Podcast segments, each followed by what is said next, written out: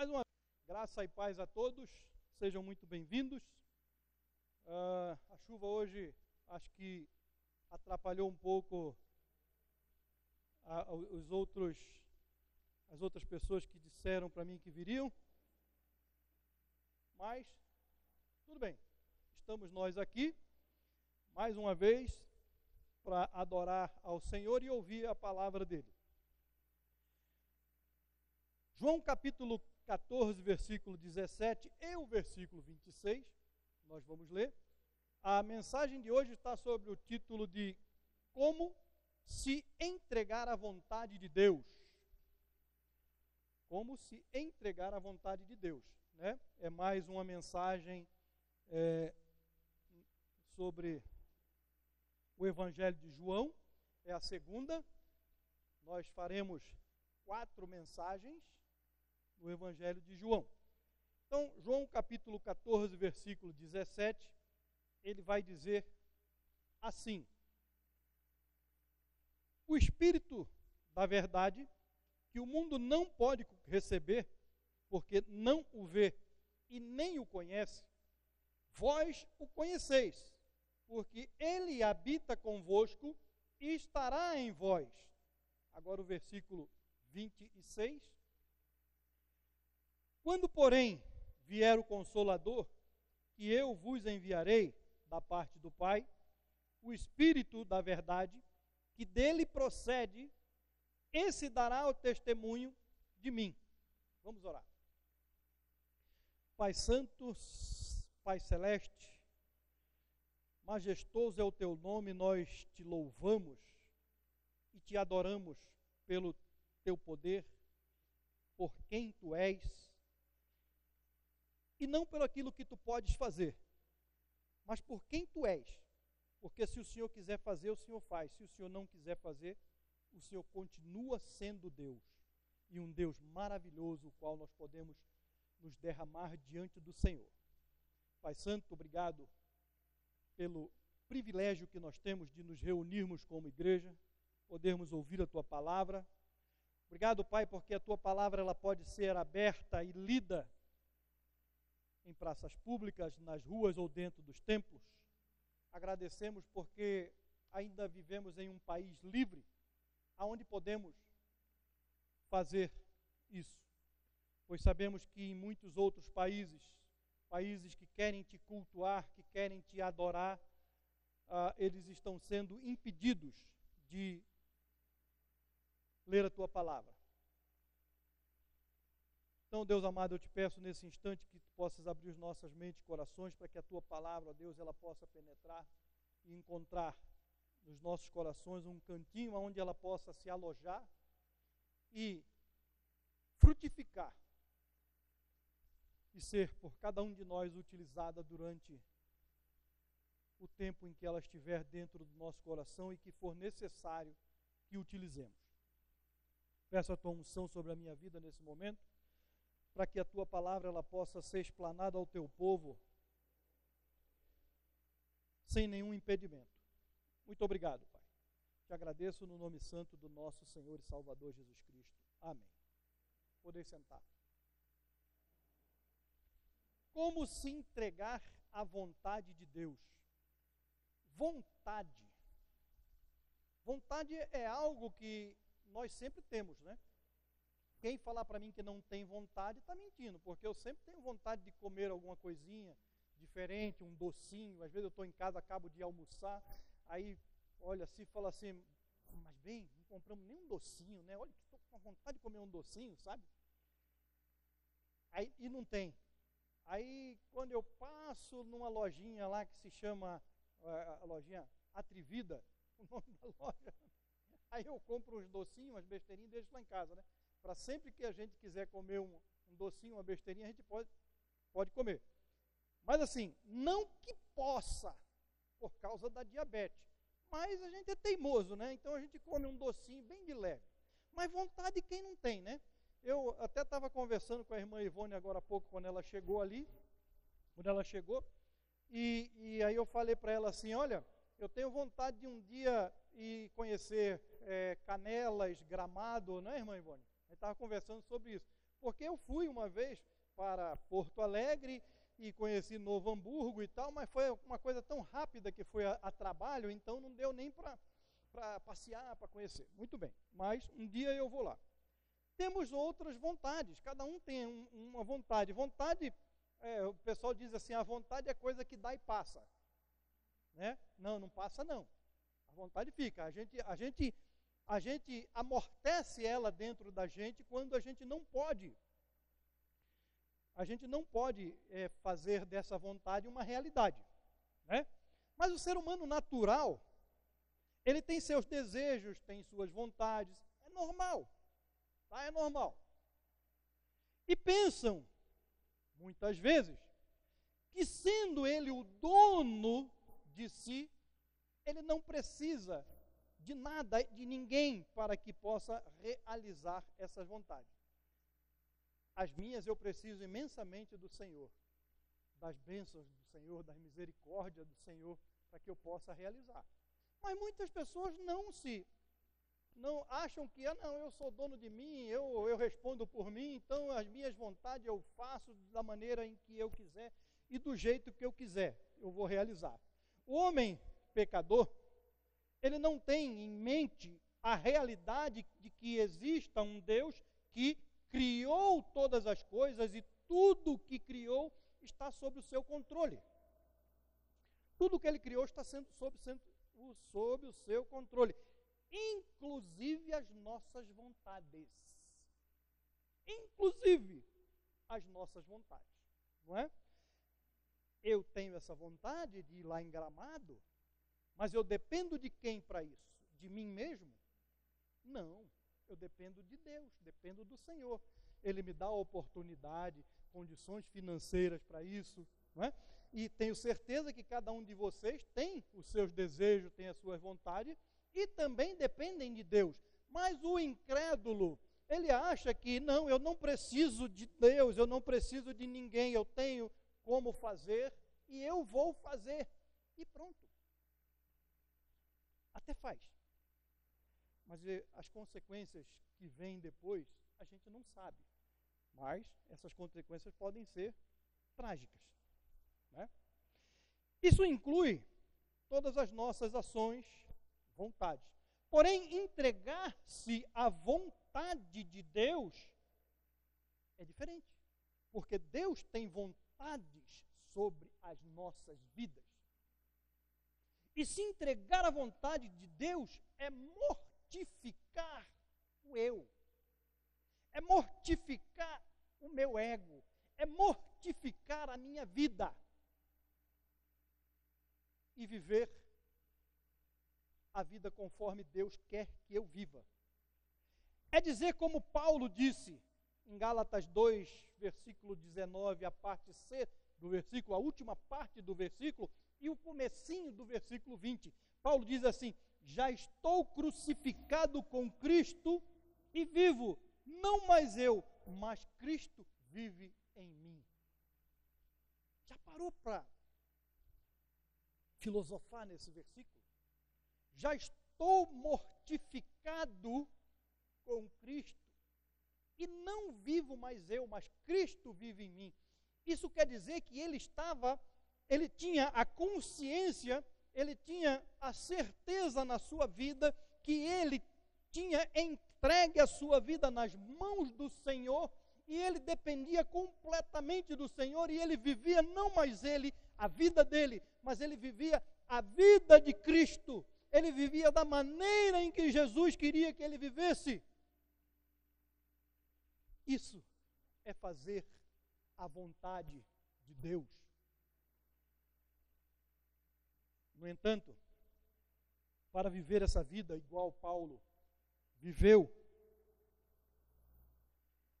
precisamos primeiramente saber responder ao Espírito. É a primeira parte da mensagem. Responder ao Espírito. Vamos lá em 1 Reis, primeiro livro do Reis, dos Reis, capítulo 8, versículo 10 a versículo 13.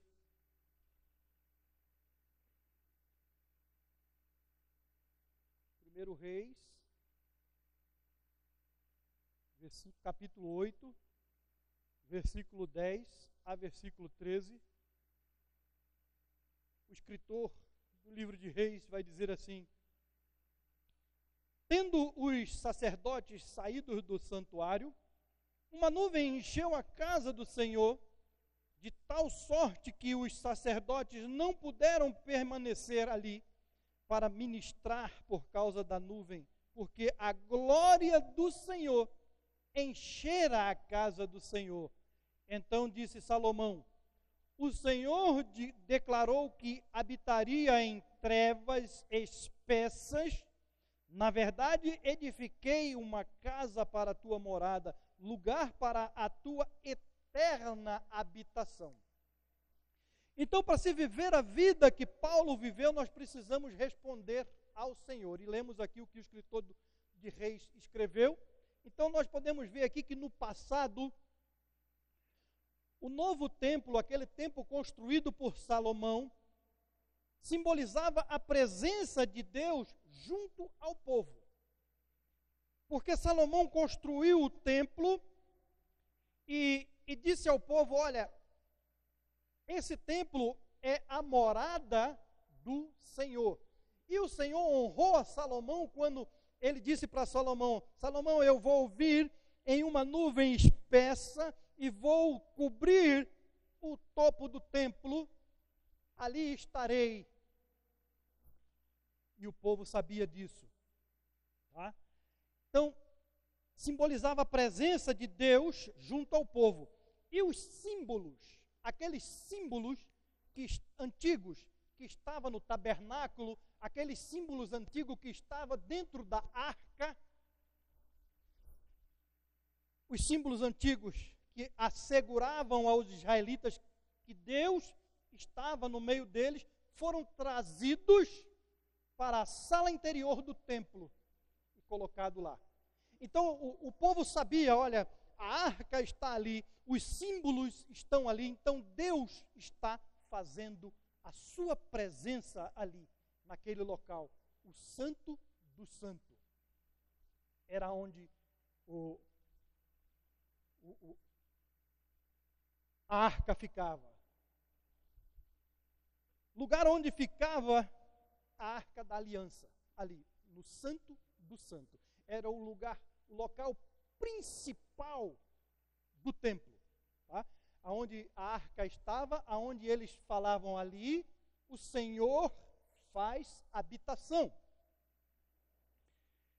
Simbolicamente, a presença de Deus ali é entendida como sendo oculta e acessível somente por atravessarem o véu que fazia a separação. A sala interior, o Santo do Santo, aonde tinha o véu, o véu tampava aquela parte santíssima ali, e o sacerdote só atravessava aquela cortina e estava dentro do Santo do Santo, o lugar Santíssimo. Tá? A glória de Deus é a sua revelação ou sua manifestação. Às vezes ela tinha, essa manifestação tinha uma expressão visível, outras vezes pode ter sido apenas uma percepção mental das pessoas que estavam ali. Mas em ambos os casos, a realidade de Deus se tornou vivida para o seu povo eleito. A realidade de Deus, a realidade que Deus estava com eles estava ali, os assegurando vitória sobre os povos estranhos. É? Mas uma vitória condicional. Lembra a palavra que eu queria lembrar de manhã? Eu, caramba, palavra condicional. Uma vitória que tinha condições para que isso acontecesse. Se me obedeceres, entregarei nas tuas mãos os teus inimigos. Se me obedeceres, farei com que tu prosperes. É? Então, era isso que acontecia. Mas em ambos os casos, a realidade de Deus se tornou vivida então para aquele povo. Salomão construiu o primeiro templo como uma casa para Deus. A nuvem de Deus sinalizava a todos que ele estava presente, que ele estava ali. Você imagina aquele local, aquele, aquela sala interna dentro do templo, o Santo do Santo, o lugar santíssimo, coberto por uma neblina, coberto por uma nuvem. Era a presença de Deus se fazendo ali ao povo. No entanto, Salomão mesmo disse que, primeiro Reis ainda no capítulo 8, versículo 27, ele disse: Construir esse templo para a morada de Deus. Mas olha o que ele falou no versículo 27. Ele disse assim: Mas de fato, habitaria Deus na, na terra? Eis que os céus e até o céu dos céus não te podem conter quanto menos esta casa que eu edifiquei. Salomão ele tinha consciência de que aquele templo construído por mãos humanas não seria a habitação fixa do Senhor. Não seria a habitação fixa de Deus. O templo não pode conter Deus, mesmo os céus não lhe são uma habitação adequada. Pois ele diz: o céu, os céus dos céus não podem te conter. Não é uma habitação adequada para o Senhor. Mesmo o céu do céu não é uma habitação adequada. Deus deseja estar presente em seu povo. E por isso Paulo nos diz em 1 Coríntios capítulo 3, versículo 16 e 17, 1 Coríntios, capítulo 3, versículo 16 e 17, o apóstolo Paulo ele vai nos dizer assim: Não sabeis que sois santuário de Deus e que o Espírito de Deus habita em vós? Se alguém destruir o santuário de Deus, Deus o destruirá, porque o santuário de Deus que sois vós é sagrado. Sabe? Isso pode envolver várias situações. Várias situações.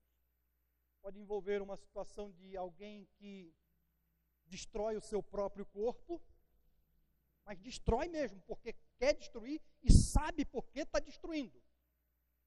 Tá? Também pode ser uma outra pessoa que tira a vida daquele outro. Então envolve envolve algumas coisas, tá?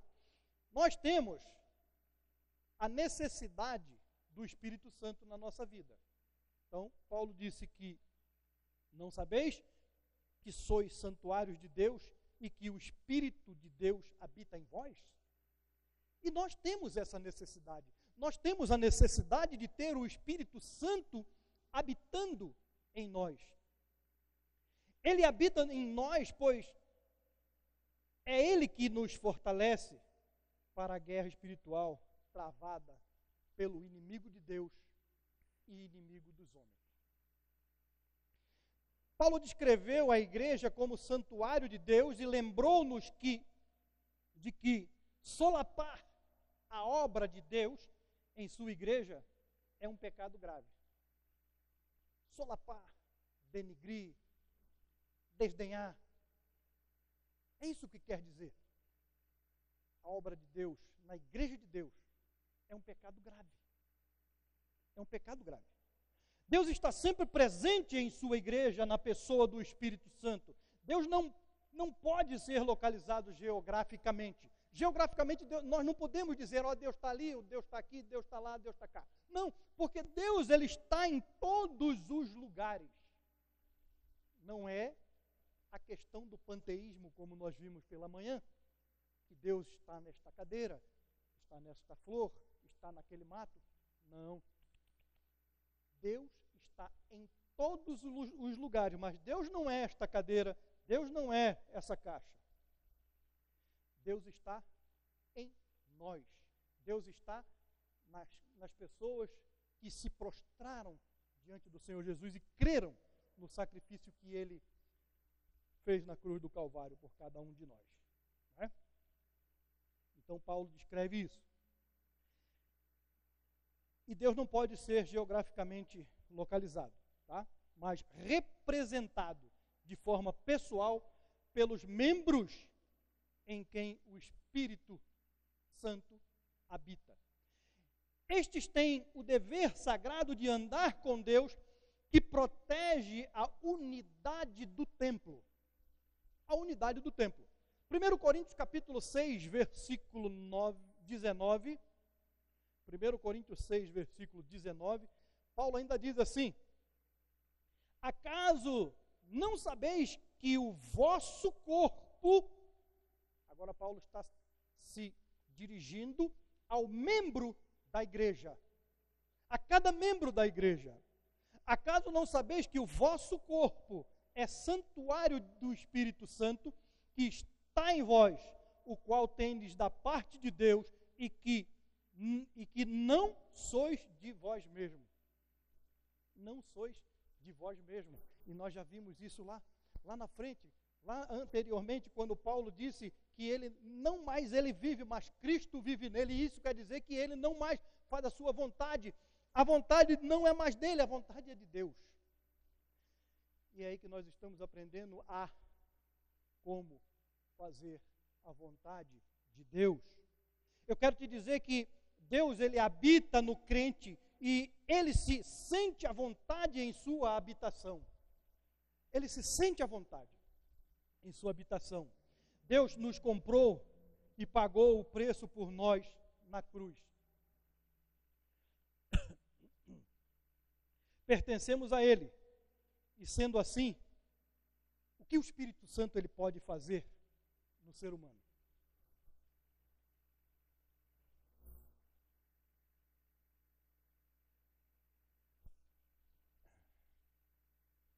Sendo assim, o que o Espírito Santo ele pode fazer no ser humano?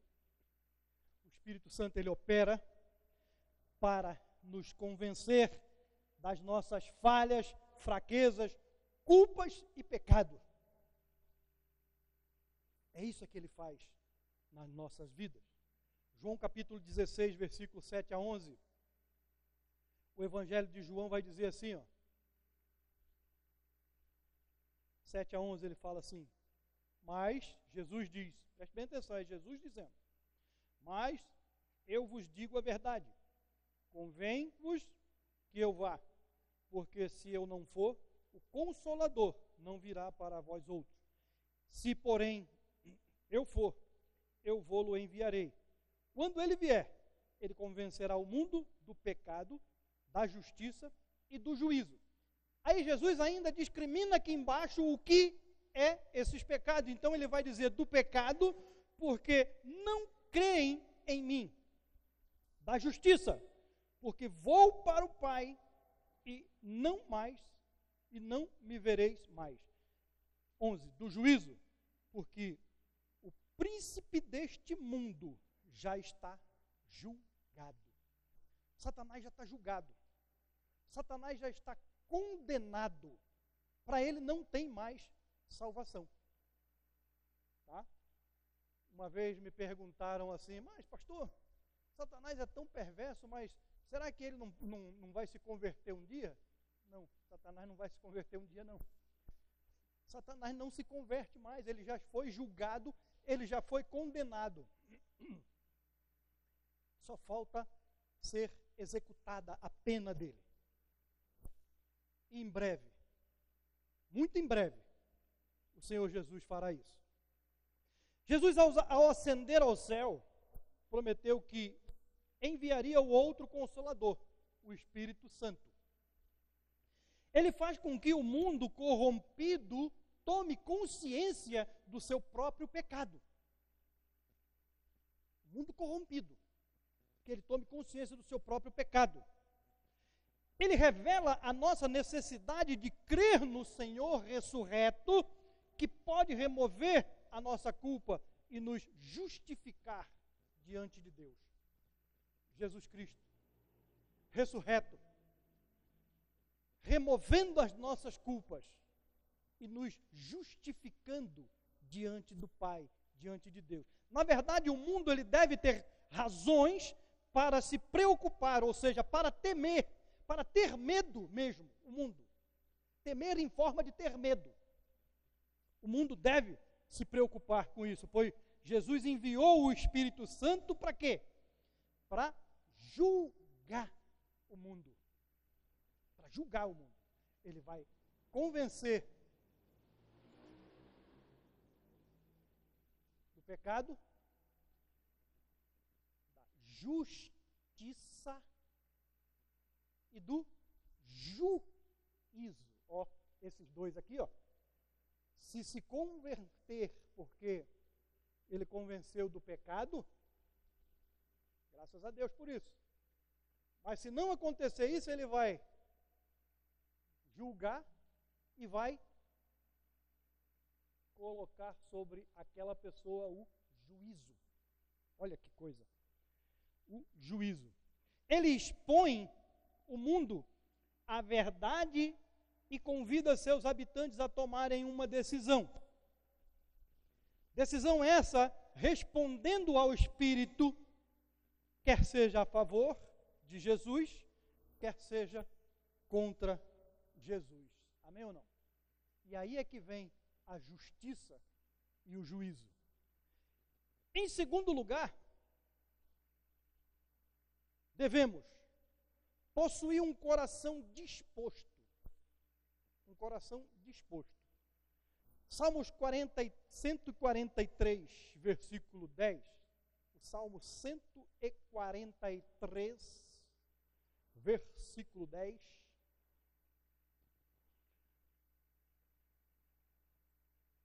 Davi vai dizer assim: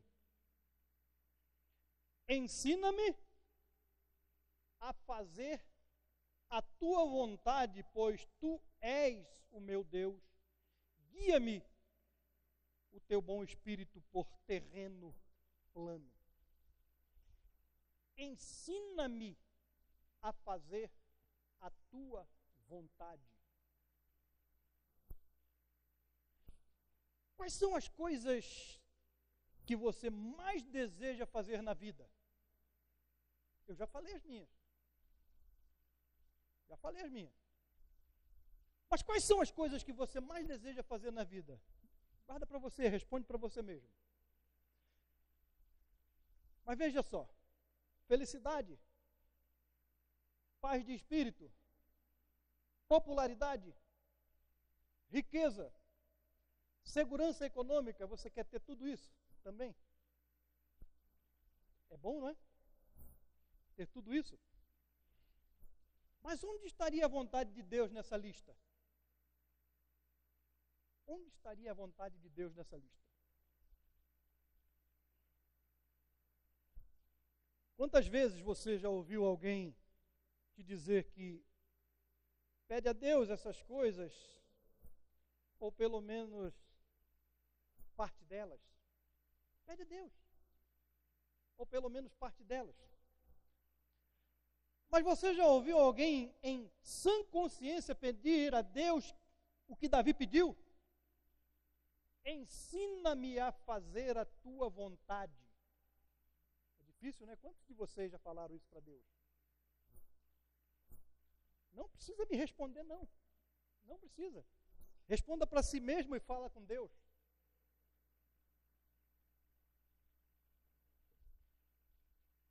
Senhor, ensina-me a fazer a tua vontade. Porque o que impera dentro de mim é a minha vontade, é a vontade do meu ego. Eu quero fazer isso, eu quero fazer aquilo, eu quero fazer aquilo outro. O salmista já dizia que os homens fazem os planos, mas o bater do martelo, o dizer se vai fazer ou se não vai, é Deus. Sabe? Mas quantas vezes, quantas de nós fizemos isso? Senhor, ensina-me a fazer a tua vontade. A verdade é que o ser humano normal, normalmente, não irá buscar de maneira alguma, naturalmente, fazer a vontade de Deus em sua vida. Né? Olha, gente, pode pasmarem, podem arrepiar seus cabelinhos, aqueles que têm. Né? Nós não podemos, né, Carlão?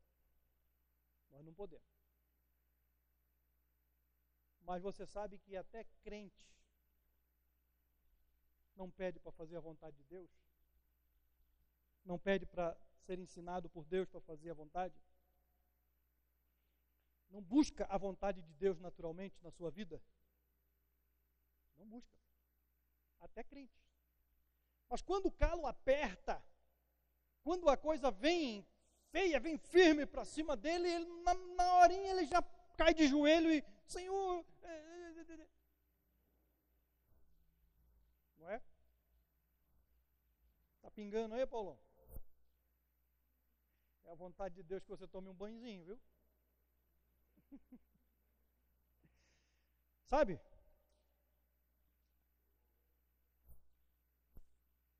A vida do ser humano, a vida do, do, do homem, a sua vontade, o seu ego se sobrepõe à vontade de Deus. Sempre.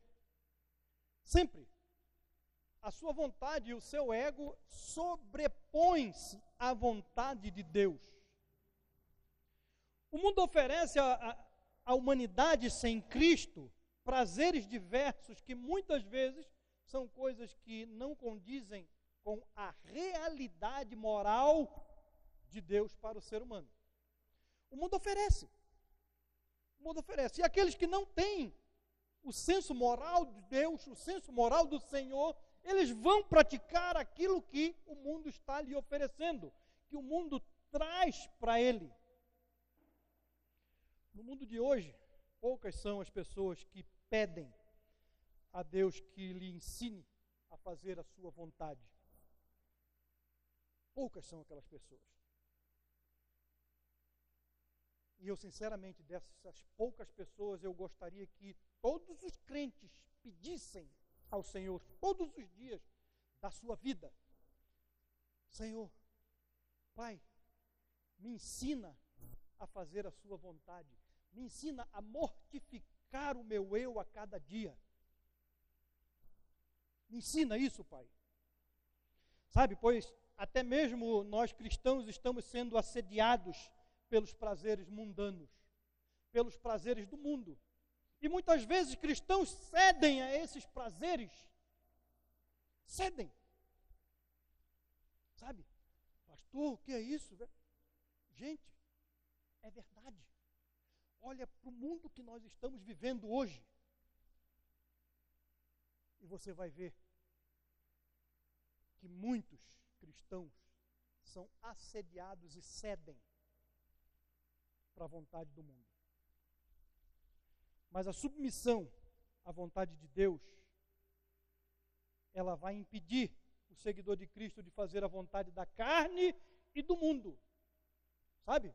Se você se submeter realmente a Deus, a vontade de Deus, sim, o Santo Espírito que habita em você, ele vai te impedir de fazer a vontade do mundo. Você deseja fazer a vontade de Deus? Romanos capítulo 12, versículo 2, o apóstolo Paulo vai dizer assim: Romanos capítulo 12, 12, uma dúzia, versículo 2 o apóstolo, o apóstolo Paulo vai dizer assim: E não vos conformeis com este século. Quando ele fala século, ele quer dizer este mundo, não é o século 21, mas este mundo que está no século 21 e vai passar para o século 22, 23 e assim por diante. Mas ele diz: Não vos conformeis com este século, mas transformai-vos pela renovação da vossa mente, para que experimentais. Olha, veja bem o que, que é isso que Paulo disse há dois mil anos atrás, praticamente. Para que experimentais qual seja a boa, agradável, perfeita vontade de Deus. Boa, agradável e perfeita vontade de Deus. Paulo nos diz que não devemos tomar, tomar a forma, ou seja, se conformar ou tomar a forma desse sistema mundial com as suas concepções de sucesso, glória, maldade e corrupções. Aí você liga a televisão, lá aqueles que ainda vê televisão, e, e você vê a propaganda lá e vai, faz a propaganda de uma academia, faz uma propaganda de um, de um alimento, faz uma propaganda de, de um sabonete, de um shampoo, aí só aparece quem lá? As modelos bonitas, loiras, dos olhos azuis, os rapazes fortes, parrudão, né? É quase igual a mim assim. é o mundo, sabe? É, é, é, é a conformação do mundo. São as pessoas que englobam o sistema mundial com as concepções de sucesso que eles colocam diante das pessoas, sabe? É isso que eles põem lá. Agora a coisa está piorando cada vez mais, né? Porque você vai ver uma propaganda lá, é, é, é homem com homem, é mulher com mulher, é um negócio terrível nesse mundo, nesse mundão. Mas que o ser humano deve permitir que haja em si uma transformação. Que essa transformação ela se processe em uma vida, em, em sua vida, numa vida que o Senhor Jesus nos mostra. Porém, essa transformação só é possível se o indivíduo tiver um coração disposto. Mas disposto a quê? A mudanças. E mudanças radicais. Mudanças radicais. Porque, olha, tirar alguém do pecado e trazer esse alguém para Cristo é uma mudança radical na vida dele. Sabe? Vou confessar para vocês aqui uma coisa, não sei se eu já falei isso aqui, mas a minha esposa sabe. Quando eu me converti, eu tinha o costume de ir no bar, tomar uma cervejinha, bater um papo furado. Em 1995. Daí me converti, a palavra de Deus me confrontou, eu aceitei a Cristo como meu único e suficiente Salvador. E fui, outro dia fui no bar. Fui no bar, cheguei lá, postei um umbigo lá no balcão. Daqui a pouco, algo no meu ouvido falou assim: ó, o que, que você está fazendo aí? Isso não é um lugar para você. Eu ouvi claramente Deus falando comigo. Aqui não é lugar para você. Vai embora daqui. Eu saí de fininho. Oh, tchau, tchau, pessoal. Tchau nunca mais voltei no boteco.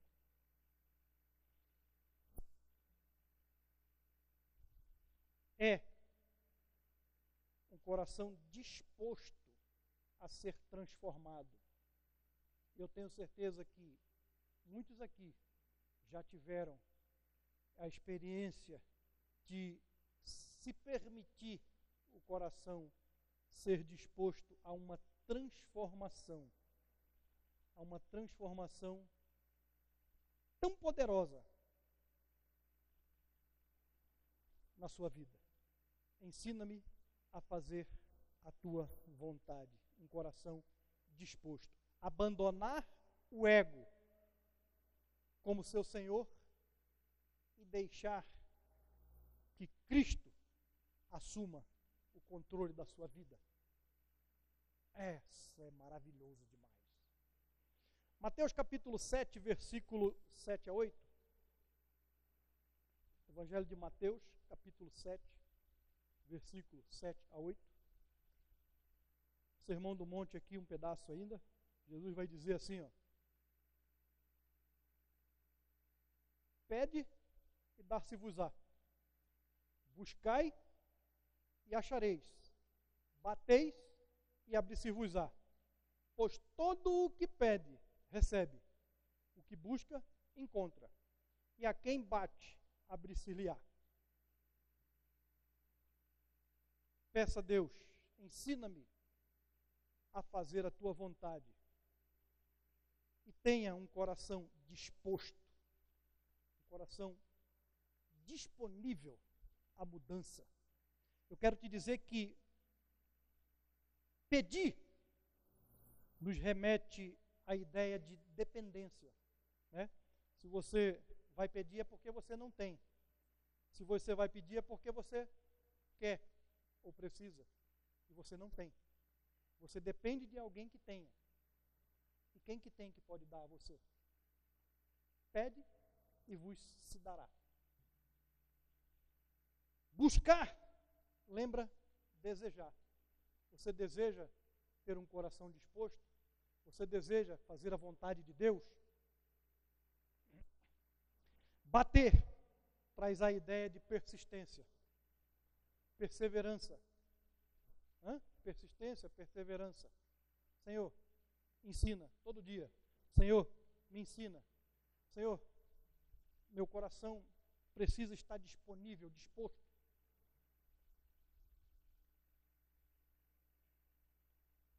O ser humano que deseja toda aquela lista de desejo que vimos lá, na, lá atrás, no princípio, deve apelar para o Pai Celeste, primeiramente para que haja uma renovação da sua mente, assim como Paulo falou, uma renovação da sua mente, para que Deus possa, segundo a sua vontade, conceder o que Ele quiser no tempo em que Ele determinar que seja, amém ou não?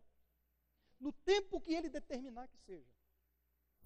Um coração disposto recebe de bom grado o ensinamento para fazer a vontade do Senhor, que é boa, agradável e perfeita. Amém? Em terceiro lugar, a vontade de Deus nos ensina a olharmos além dos problemas. Você já parou para pensar que muitas vezes, quando você depara com um problema, com uma barreira, com algo que você precisa transpor, você para e olha só para aquele problema, não olha lá na frente, você não olha além dos seus problemas. Já parou para pensar nisso? Hebreus capítulo 11, versículo 1 diz que a fé é o firme fundamento das coisas que se espera e a prova das coisas que não se vê ou daquilo que não se vê. Estou falando na versão que eu aprendi quando eu me converti, tá? Aqui está em outra versão, né? Ora, a fé é o firme fundamento das coisas que se esperam e a prova das coisas que não se veem. Tá? Na mesma versão. Que não se vê. Então, eu tenho fé. Eu tenho fé. Eu não vejo. É o firme fundamento da coisa que se espera. Então, nesse versículo, o escritor de Hebreus, ele nos diz que a fé é o firme fundamento das coisas que se espera. Bom, se esperamos, teoricamente, é algo que virá ou acontecerá no futuro. Não estamos esperando? É algo que virá ou que acontecerá mais lá na frente, mais lá no futuro. Se está próximo ou distante, não sabemos mas esperamos porque temos fé para isso. No entanto, pela fé, é onde encontramos base e respaldo da certeza de que o que estamos esperando acontecerá. Não é verdade? Lembra daquela viagem para Gramado? É? Aquela viagem para conhecer a, a, a cidade de luz no Natal, Eu tenho fé que eu vou ir lá um dia. Nem que seja em espírito. Nem que seja em espírito. Mas eu tenho fé, você não tem fé? Tá? Então, é isso, nós sabemos que é, pela fé nós vamos esperar e aquele algo irá acontecer na nossa vida. E Deus, ele se agrada disso. Sabe? Deus, ele se agrada da sua fé. Deus, ele se agrada de que ele está vendo você esperando, assim como diz Hebreus 11, 1, que é o firme fundamento das coisas que se esperam e a prova daquilo que não se vê. Você viu Cristo? Não, mas você creu no Senhor Jesus Cristo como seu único e suficiente Salvador e sabe que Ele existe. Precisamos ver para crer? Não, mas ele diz lá, bem-aventurados são aqueles que não viram e aqueles que viram estavam duvidando ainda. Versículo 6 de Hebreus 11 diz assim: sem fé é impossível agradar a Deus. Não é isso que está escrito ali? Sem fé é impossível agradar a Deus. Porém, o ser humano normalmente ele tem a tendência de ser duvidoso. Lembra de Tomé? Tomé disse: Olha, Pedro, João, eu não acredito. A não ser que ele apareça aqui e mostre as mãos furadas para mim. Aí sim eu vou acreditar. O dídimo duvidoso. Jesus chegou para ele lá. Tomé, vem aqui. Coloca seu dedo aqui na minha mão. Coloca seu dedo aqui no meu lado. O meu está gordinho. Dá até para pegar. E ele, Senhor, é o Senhor. Ah, agora porque tu viu, tu crê? Bem-aventurados são os que não, crê, não viram e creram. Porém, o ser humano, então, ele normalmente ele tem essa tendência, né? Tendência de duvidar, de crer duvidoso. Temos sempre muitas incertezas da vontade divina de Deus para a nossa vida. Quer ver? Você está trabalhando, ganhando seu salário ali, você está na labuta, na luta, todos os dias.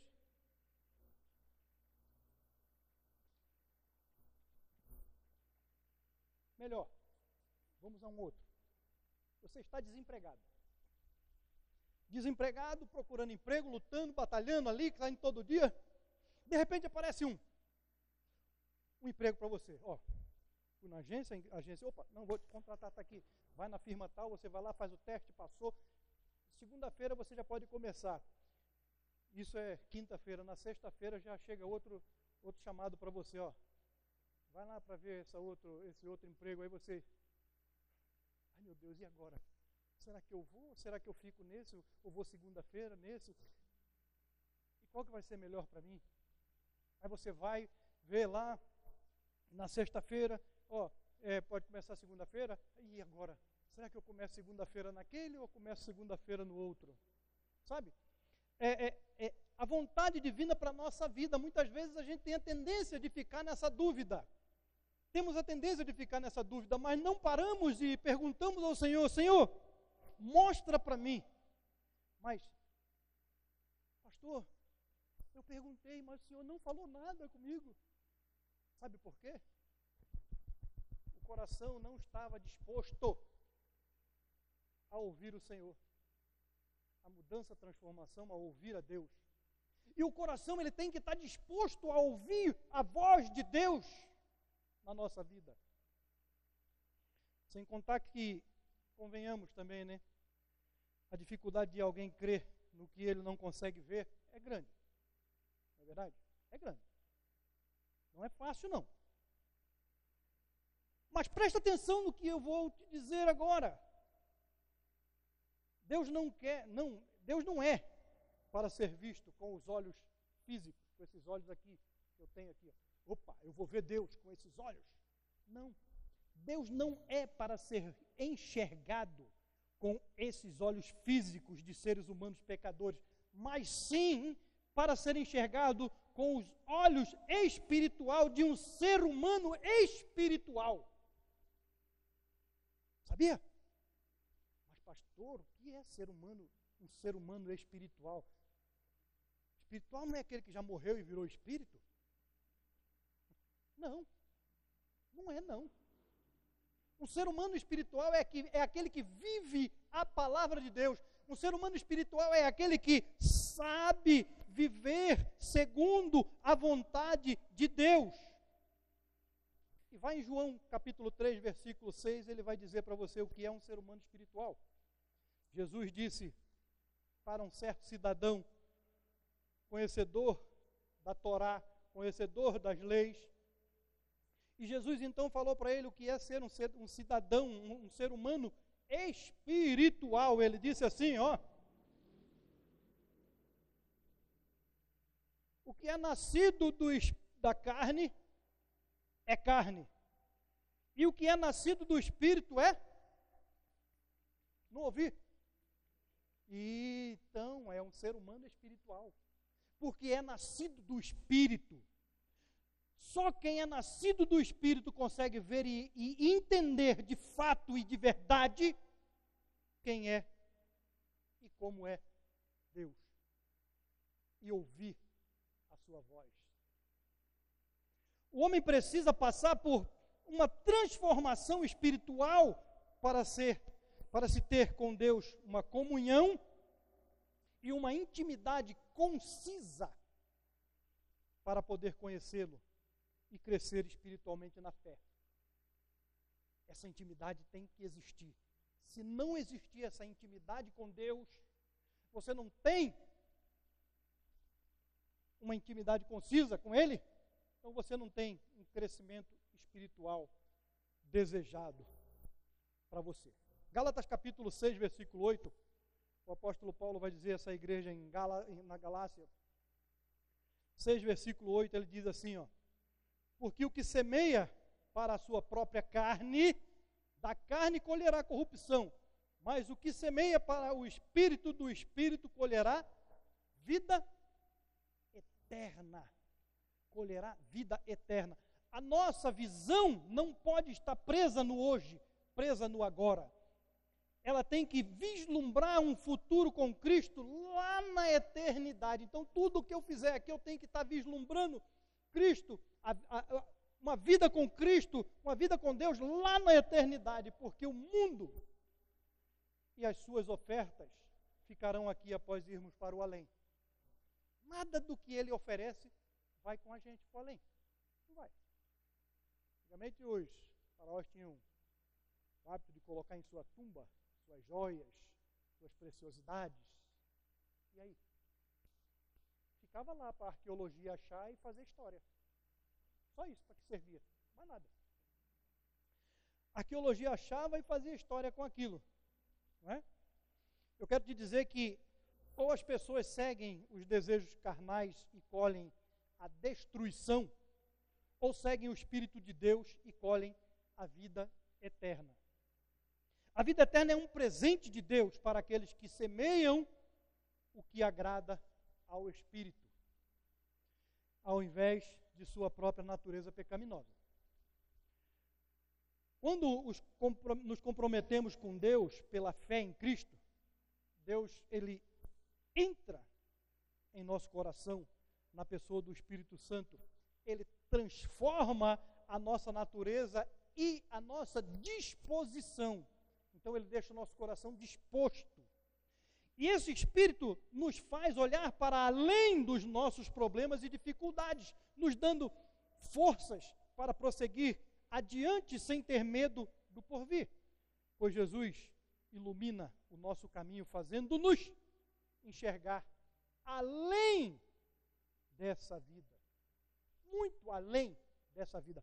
Sabe, aquela luz que a gente vê no fim do túnel, que o pessoal sempre fala, ah, eu não consegui ver a luz ainda no fim do túnel. Nós já vimos, né? A gente consegue ver a luz no fim do túnel. Ah, se consegue, eu consigo. Sabe? Eu consigo, porque essa luz é Jesus. Que você vê lá no fim do túnel. Oh, seu Jesus está lá me esperando. Tá? É uma luz do fim do túnel. Sabe, para encerrar, eu quero te dizer que entregar-se por completo à vontade de Deus é ter fé e confiança no que esse Deus pode fazer por cada um de nós. E por isso devemos ter a sensibilidade de ouvi-lo, respondê-lo quando ouvimos a sua voz. Sabe? Eu ouvi a voz dele falando comigo lá no boteco. Quantas vezes você pode testemunhar que ouviu a voz de Deus falando com você? Hebreus capítulo 3, versículo 7 e versículo 8. O escritor de Hebreus assim vai dizer aqui de novo. Vamos lá em Hebreus, capítulo 3, 7 e 8. O escritor dos Hebreus ele vai falar assim: capítulo 3, versículo 7 e versículo 8. Assim, pois, como diz o Espírito Santo, hoje, se ouvirdes a sua voz, não endureça o vosso coração como foi na provação no dia da tentação no deserto. Se ouvir a voz do Espírito Santo falando com você hoje, não endureça o vosso coração. A Bíblia nos é, incentiva a nos apegarmos com firmeza a coragem e a esperança em Cristo. E Cristo nos ensina a ouvir e responder ao Espírito Santo tão logo que o encontramos. Ao ouvi-lo, devemos nos entregar por completo às mudanças que Deus pode fazer na vida dos que nele crê. Jesus disse ainda em João 8,12. João capítulo 8, versículo 12.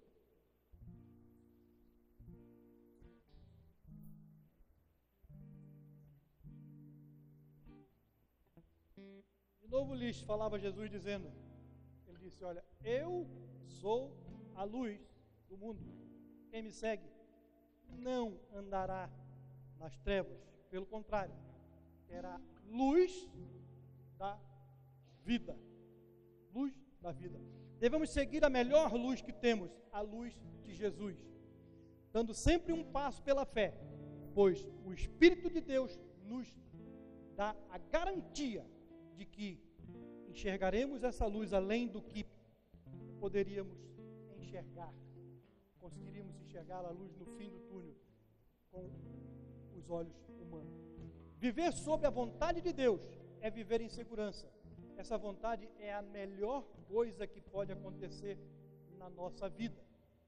Eu quero te dizer para você hoje que submeta-se à vontade de Deus e irá experimentar uma vida plena felicidade, uma vida de tudo aquilo que aquela lista que nós vimos lá atrás. Não resista quando ouvir a voz de Deus, pois a vontade de Deus nos faz responder positivamente ao Espírito e nos fará ter um coração disposto e ainda conseguiremos vislumbrar a eternidade com Cristo. Amém ou não? Amém.